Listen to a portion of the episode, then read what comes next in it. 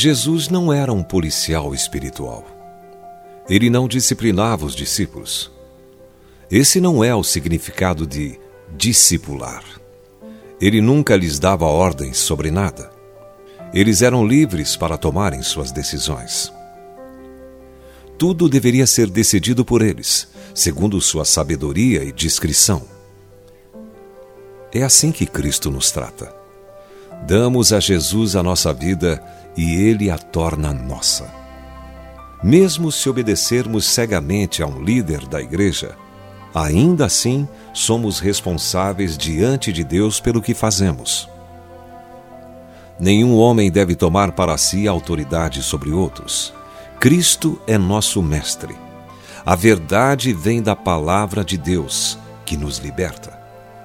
Deus é nosso libertador. Leis como guardar o sábado, foram feitas para nós, e não nós para as leis. Os discípulos tinham diferentes visões sobre a vida e muitas diferenças de personalidade. Veja Pedro, impetuoso e corajoso. Mateus, atencioso e fiel. Tiago e João, competitivos e persistentes. Cada um tinha falhas e pontos fortes. Todos eles tiveram de entender e aceitar o fato de que o Messias viera ao seu povo em seus dias. Em seguida, tiveram de aprender a comunicar aos outros a maravilha que é o Filho de Deus e o Filho do Homem manifestos em uma só pessoa, o supremo sacrifício. Nós, em nossos dias, temos a vantagem de ver isso como um fato do passado, já aceito por isso, automaticamente pensamos: ora, é claro que eu reconheceria que Jesus é o Filho de Deus e seria fiel a Ele até o fim, sem a menor hesitação.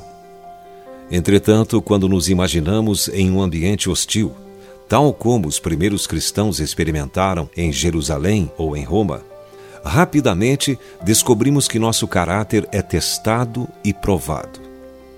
Muitas vezes usamos os mandamentos da palavra de Deus para esconder as próprias deficiências, em vez de nos abrirmos à disciplina do Espírito Santo e crescermos com ele.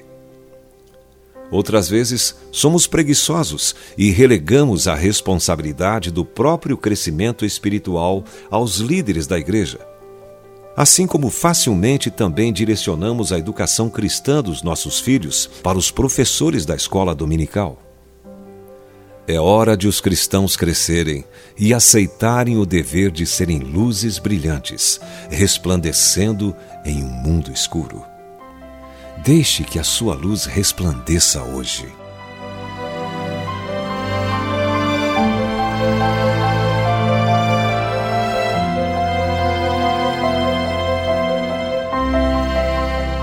Se você foi abençoado com esta palavra, compartilhe ela com alguém.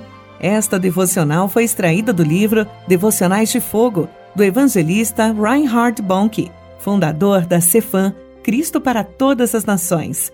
Para conhecer mais sobre a Cefam e seus inúmeros projetos evangelísticos no Brasil e no mundo, basta acessar cfan.org.br ou baixar o aplicativo Cefam Brasil nas plataformas Google Play e Apple Store.